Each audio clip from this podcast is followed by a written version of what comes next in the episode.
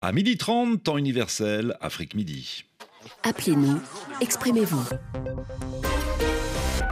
33 9 693 693 70.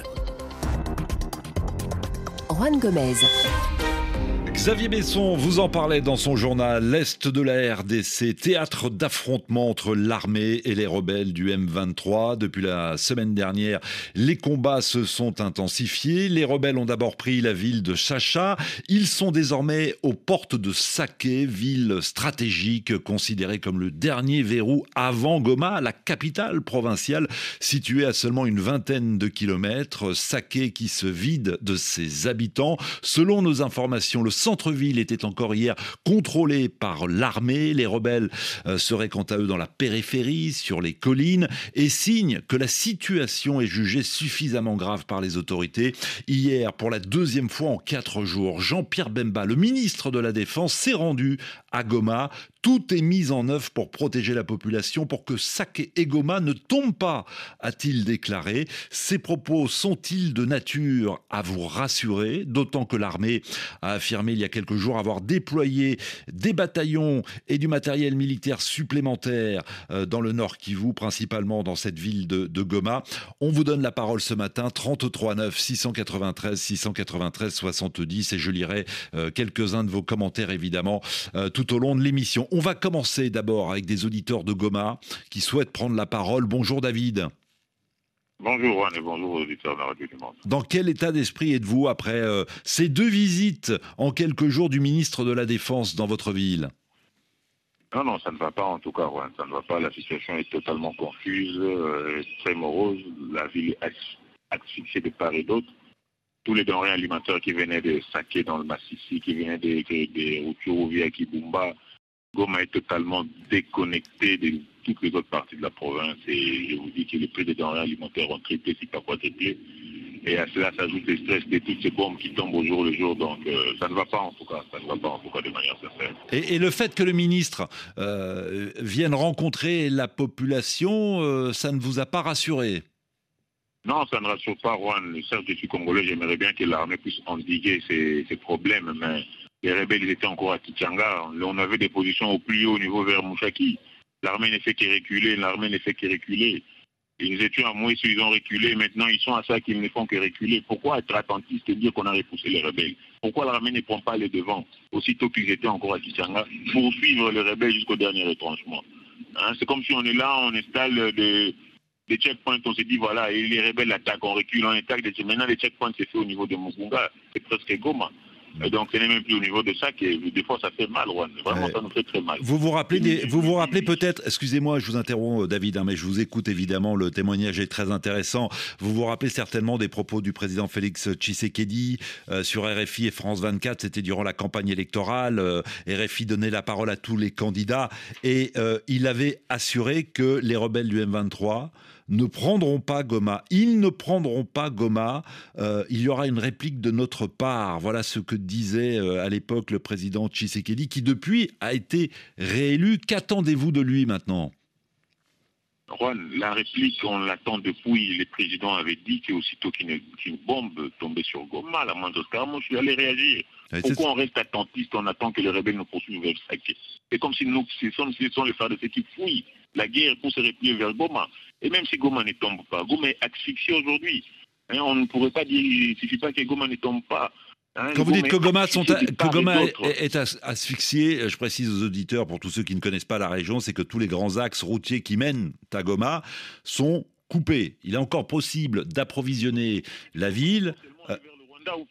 Voilà, c'est ça. par le lac Kivu ou, ou, par le, ou par le, Rwanda. Le Rwanda. Or, le Rwanda, ça ne va pas aussi. Hmm. Le lac, c'est compliqué. Donc on se demande si on va où. Goma est carrément déjà tombé, il ne faut pas le dire, même si militairement il n'y a pas de M23 sur la ville, mais stratégiquement parlant, Goma est coupé du reste de la province. Vous restez en ligne, hein, David, euh, restez en ligne. Je vous présente l'un de vos compatriotes, il est également à Goma. Bonjour Emmanuel. Bonjour Juan Gomez. Vous êtes également dubitatif après les, les déclarations de Jean-Pierre Bemba, le ministre de la Défense, qui s'est voulu pourtant rassurant euh, euh, lors de ces deux déplacements dans votre ville. Euh, en tout cas, la déclaration de Jean-Pierre Bemba, tout comme la déclaration de tous les acteurs et décideurs politiques, pour moi, ce sont des déclarations en fait des honte. Pourquoi? Parce que la situation sécuritaire euh, sur plusieurs lignes de front, en tout cas, ça reste très précaire.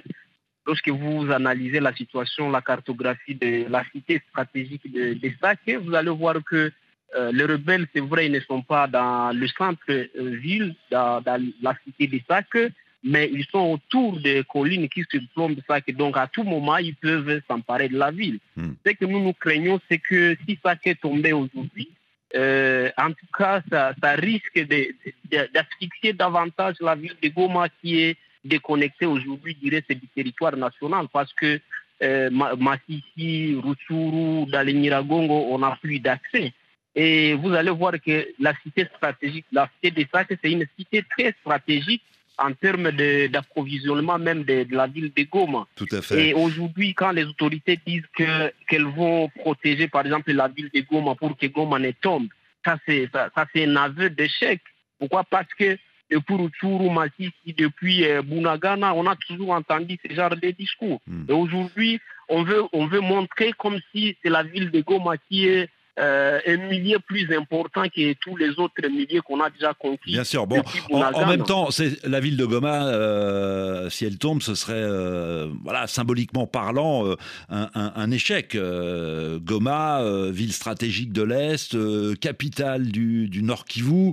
mais vous dites, en attendant, l'armée ferait mieux aussi d'essayer de récupérer les territoires perdus et, et, contrôlés désormais par le M23. Emmanuel et David, avant de donner la parole à d'autres auditeurs, car euh, euh, les, auditeurs de Kinshasa, qui sont certes à des milliers de kilomètres, suivent de près ce qui se passe chez vous. Euh, en, quelques mots, racontez-nous l'arrivée de ces, de ces milliers de réfugiés, puisque Saké, effectivement, se vide de ses habitants, je le disais en préambule. Du coup, vous, vous, vous le constatez, vous, cette arrivée massive de réfugiés? Emmanuel? Oui, il y a, l'arrivée. C'est pas seulement le tour des sacs. Mais depuis qu'on a commencé en fait, avec euh, cette aventure de 2023, vous allez voir que presque les alentours de Goma, c'est vraiment l'afflux de, de, hmm. déplacés qui viennent soit dans les massifs, dans les Rutshuru, dans les Niragongo. Aujourd'hui, maintenant, c'est ça que c'est que la ville vraiment euh, a cette grande population maintenant qui arrive et qui vient de partout. Comme vous savez, comme on est déconnecté maintenant de, du reste, ça signifie cette population aussi pèse énormément sur les, besoins au niveau, au niveau de la Tout vie en termes d'accès à l'eau. Et, ça complique effectivement, d'autant qu'il y a déjà des problèmes d'approvisionnement, et, là encore plus avec ces, milliers d'habitants supplémentaires euh, euh, à Goma. Merci à tous les deux, Emmanuel et David. Merci de nous avoir contactés sur le réseau euh, WhatsApp. Bonjour Caleb. Bonjour Juan Gomez, Mbote Congolais. Vous êtes à Kinshasa, Caleb. Vous réagissez justement euh, euh, à la situation dans l'Est, mais surtout aux manifestations qui ont eu lieu ces derniers jours dans la capitale, euh, devant plusieurs ambassades occidentales. Exactement. Nos, manifestations sont, sont légitimes, d'autant plus qu'une bonne partie de la population congolaise pense que c'est la communauté internationale, et notamment la France, les États-Unis, la Belgique et l'Angleterre, qui sont derrière le Rwanda. Et qu'est-ce qui vous permet de, d'affirmer, euh, d'avoir de tels propos Comment expliquez-vous alors qu'il y, y, a eu, et, euh, la communauté internationale ne cesse de, de condamner les violences dans l'Est de la RDC Pour la communauté internationale condamne, mais elle, joue en même temps à, l'équilibrisme. Parce que les M23 n'ont même pas les, les, matériels sophistiqués pour faire face aux à, l'armée congolaise et aussi à les rapports des, experts des Nations Unies qui attestent que les M23 sont soutenus par le Rwanda et puis derrière le Rwanda, il y a, d'autres multinationales. Donc ça veut dire que vous attendez plus de fermeté de la part des Occidentaux dans leur condamnation, et, voire même que les Occidentaux passent à l'acte. Il ne suffit pas de condamner verbalement. Vous attendez quoi Excusez-moi, Caleb, vous souhaiteriez quoi Des sanctions non seulement des sanctions à, l'encontre du Rwanda, mais également un appui militaire efficace euh, au FRDC. à la place de, de condamner et de jouer un peu à l'équilibrisme. Mais la plus efficace, il y a déjà la MONUSCO. Euh, alors vous me direz, elle est contestée, euh, elle est sur le point de, de quitter l'Est de la RDC, même si le processus euh, va durer des, des mois et des mois. Vous avez aussi le déploiement des forces de la SADC qui est en cours. Voilà, ça en fait des militaires quand même sur le terrain. Oui, nous, nous- c'est déjà une bonne chose, nous saluons, mais on aurait, on aurait, on aurait plus euh, entendu les, les, les sanctions ou bien les condamnations fermes et directes, euh, surtout des membres du Conseil de sécurité de l'ONU. Ça serait vraiment une, une très bonne chose, Ouais. ce qui n'est pas le cas. Et ça nous pousse à croire que la communauté internationale joue à l'équilibrisme et elle est un tout petit peu hypocrite et large vis-à-vis du Rwanda. Bon, vous parliez du Conseil de sécurité de- des Nations Unies. euh, euh, le Conseil de sécurité de l'ONU a, encore euh, voilà, condamné la, situation dans l'Est, a condamné l'offensive du M23. Euh, L'ONU a réaffirmé son soutien à la souveraineté, à l'unité et à l'intégrité territoriale de la République démocratique du Congo. Alors c'est peut-être insuffisant pour vous, Caleb, en tout cas, voilà ce qu'a dit euh, le Conseil de sécurité de l'ONU, pas plus tard que ce lundi. Bonjour Laurent, Oui, bonjour Juan et bonjour à la radio internationale. vous êtes également dans la capitale congolaise. Que vous inspire la situation euh, dans l'Est de votre pays et, et les manifestations qui ont eu lieu euh, ces derniers jours dans, dans votre ville?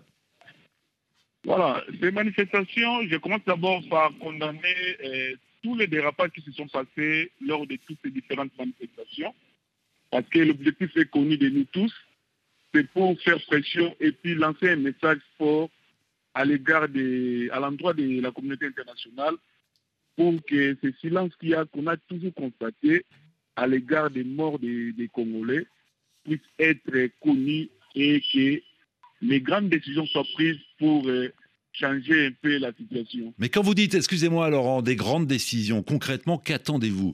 J'ai sous les yeux des commentaires d'auditeurs qui sont exaspérés en disant que ça fait 20 ans euh, que, cette, que l'Est de la RDC est le théâtre euh, d'une guerre qui n'en finit pas, que tout le monde est spectateur. En même temps, il y a des, voilà, il y a des, des, des résolutions, euh, euh, des condamnations qui sont prises. Maintenant, qu'attendez-vous concrètement, Laurent? Oui, nous nous attendons à ce que la communauté internationale puisse faire, à l'instar de ce qu'elle fait avec euh, et contre la Russie pour l'Ukraine, que cette communauté internationale puisse vraiment euh, soutenir la RDC parce qu'il y a une violation des intangibilités des, des frontières de la RDC, que cette communauté internationale- puisse agir, Hmm. agir efficacement en condamnant d'abord les pays agresseurs et tous ces chefs rebelles qui ne cherchent de créer des morts à l'est du Congo. Parce que ça dire un peu, ça fait plus de deux décennies qu'il y a des morts. Il faut attendre combien de morts, il faut attendre combien d'années pour que cela puisse cesser? Hmm. On a tenté Et- avec la MONUSCO, on, a- on s'est rendu compte vraiment que la MONUSCO était un total échec. Fiasco, vous, parlez de fiasco de la MONUSCO qui a co- coûté euh, un milliard de dollars chaque année euh, à la communauté internationale. Ça a longtemps été la, plus importante mission des casques bleus déployés au monde. Euh, on va retourner à Goma dans un instant car bon, on a plusieurs appels, mais je vous lis un commentaire, celui d'Hervé sur WhatsApp. Nous déplorons l'hypocrisie de la communauté internationale face à cette guerre qui dure depuis plus de deux décennies. En même temps, nous condamnons l'attitude de notre gouvernement. Le président Tshisekedi a fait de la question sécuritaire sa priorité pour son deuxième quinquennat, mais nous ne voyons pas de changement sur le terrain. Euh, Christian, bonjour. Oui, bonjour Juan, bonjour à tous les auditeurs de la Radio France Internationale. Vous disiez au standard être très inquiet. La guerre est à nos portes. Oui, justement, donc euh, on est en plein centre-ville de la ville de Goma. Ici, c'est à quelques kilomètres de là où se passent les conflits. Donc la ville est dans la stupeur, dans la peur, les- la, la population, les habitants, on est tous inquiets. C'est- situation. et lorsque Oui. l'armée annonce des renforts, est-ce que vous les avez vus, ces renforts? Est-ce que vous avez vu davantage de, de militaires, d'armements, de moyens de la part de, de- des FARDC, de l'armée congolaise? Oui, justement, la- la- l'aéroport euh, international de Goma est en plein centre-ville ici. Mhm. Donc, c'est-à-dire quand il y a mouvement, la population voit effectivement. Mais cela ne suffit pas. Comme je disais tantôt, nous, nous ne voulons pas vraiment la, la continuité de ces conflits. Donc, euh, nous voulions bien. Donc, je pense que le gouvernement congolais a manifesté aussi la volonté de dialoguer, mais elle a posé des conditions pour un dialogue. Vous pensez, Christian, excusez-moi, vous oui. pensez qu'il faut dialoguer? Oui, oui, nous pensons qu'il faut dialoguer. dialoguer. Le dialogue n'est pas exclu. Bien sûr, Oui. dialoguer avec le M23. Bon, Bah. je ne sais pas s'il faut dialoguer avec les M23. Bah, vous me dites qu'il faut. bah, c'est bien, c'est bien pour ça que j'insiste, euh, Christian. euh, Oui. Vous dites qu'il faut dialoguer, euh, mais dialoguer avec le M23, puisque c'est lui aujourd'hui qui, euh, qui qui sème la terreur euh, dans, dans le Nord Kivu. Et derrière le Rwanda, il y a, il y aurait le Rwanda. Que fait-on, Christian alors? Quand vous, parlez, quand, vous, quand vous dites qu'il faut privilégier l'option dialogue Justement, mais il y a la position de, mon gouvernement que moi je soutiens. Le gouvernement congolais n'est pas n'est pas contre un dialogue, mais il a quand même mis ses conditions pour euh, euh, favoriser un peu ce dialogue-là. Mais je pense que la communauté internationale est en train de contraindre le Congo à dialoguer sous les conditions peut-être du M23, parce que je rejoins mes prédécesseurs qui sont passés tantôt pour dire que la communauté internationale n'est pas incisive vraiment dans, dans ses choix, parce qu'il fait, il fait que des déclarations pour condamner, mais il ne passe pas à l'acte pour contraindre les M23, parce que le gouvernement du Congo, on connaît sa position. Il veut les M23... La position, la, oui. position du gouvernement le, face au M23, c'est c'est pas de dialogue. Pas de dialogue avec le M23, c'est clair depuis le début. Moïse nous rejoint, et je remercie Christian évidemment de nous avoir appelé de Goma. Bonjour Moïse. Bonjour Anne, bonjour à tous les auditeurs de la Radio France Internationale. Vous êtes également euh, dans la capitale du Nord Kivu. Qu'avez-vous envie de nous dire? Effectivement, je suis dans la capitale du Nord Kivu, je suis à Goma, à quelques mètres, à quelques kilomètres de la ligne de front. Euh, nous déplorons euh, cet excès de violence qui a beaucoup duré. Euh, ça fait déjà plus, plus de 20 ans. Et nous déplorons également euh, le Ouais. silence. Excusez-moi euh, Moïse, le réseau s'est considérablement dégradé entre le moment où on vous a rappelé et que vous êtes passé à l'antenne. On règle ça et on essaie de vous avoir euh, d'ici la fin de l'émission, ce qui me semble un peu, un peu compliqué. José, vous êtes à Kinshasa. Bonjour Juan. Qu'avez-vous envie euh, de nous dire après avoir entendu euh, ces auditeurs euh, de, de Goma qui s'impatientent du, du manque de réactivité et, et- et de réaction de la part de la communauté internationale? Mais nous savons très bien que la communauté internationale, dans beaucoup de cas, soutient, soutient le Rwanda. Pourquoi? Parce que quand il s'agit d'un pays comme l'Ukraine, on a vu combien de, pays qui sont venus à la rescousse de, l'Ukraine. Mais nous, ça fait 30 ans, avec 15 millions de morts, avec autant de morts, eh bien, jusqu'aujourd'hui, nous n'avons pas vu un soutien réel, matériel, qu'on sente réellement que nous avons des amis. C'est comme ça que nous soutenons le- le- les manifestations. Ce n'est pas normal. Combien de morts voulez-vous aujourd'hui que le Congolais tombe pour Mais- que demain nous puissions, nous, puissions, euh, nous puissions avoir la paix? Oui, mais je reviens toujours à la même chose. euh, la communauté internationale a réagi en déployant des casques bleus euh, Non, ces deux dernières décennies. On a déjà vu ça. Ce n'est pas la première fois et c'est souvent la poudre aux yeux. C'est pour nous, nous endormir davantage. Nous voulons la fin de la guerre. Le Rwanda, euh, on, le sait, il ne le sait pas. Mais aujourd'hui encore, vous voyez des aides massives envers, en, faveur du Rwanda. Et co- comment voulez-vous condamner et en plus de ça, de l'autre côté, vous leur donnez des moyens? Donc Nous vous- suivons vous- les infos. En fait, ce que vous suivez les infos, euh, j'imagine, José. Donc, ce que vous attendez, c'est quoi? C'est une rupture des relations euh, euh, de- des pays occidentaux avec le Rwanda? C'est ce que vous demandez? Commencez par interdire le Rwanda à acheter des armes. Vous verrez que là, on pourrait comprendre que euh, on pourrait à ce moment-là se dire que réellement, mais les armes passent par où pour que ça, Mm. ça atterrisse au Congo? Ça passe par le Rwanda, ça passe par l'Ouganda. Comment voulez-vous que nous puissions accepter ça? Le Rwanda est un pays voisin. Et le Rwanda, dans la plupart des cas, hein, dans beaucoup, dans, dans- dans- il y a plusieurs années, les Rwandais, tous les Rwandais ont étudié ici. Nous les avons beaucoup aidés. Ouais. Mais Je- aujourd'hui, on, on ne comprend pas comment la communauté internationale hmm. peut fermer les yeux Alors, elle, ne, elle ne ferme pas les yeux euh, au regard du nombre de communiqués euh, publiés euh, et lus chaque semaine concernant la situation dans l'Est de la RDC. Merci à tous de votre soutien, merci de votre confiance. On aura l'occasion très très vite évidemment de revenir sur la situation dans l'Est de la RDC. Je vous laisse en compagnie de Caroline Paré pour Priorité Santé. Bonjour Caroline. Bonjour Juan. Vous nous parlez tout à l'heure de l'hernie Inguinal. Inguinal. Oui, c'est un spécialiste qui sera en direct avec nous pour euh, toutes ces questions. Bien sûr, des réponses sur ces grosseurs qui peuvent apparaître dès la naissance, se développer avec les années dans la région de l'aine. Ça concerne, oui, surtout les hommes. En cas d'inconfort et de douleur, la réponse la plus fréquente, et eh bien pour éviter les complications, c'est la chirurgie. On va parler des symptômes, on va parler des récidives avec vos questions. Juste après le journal.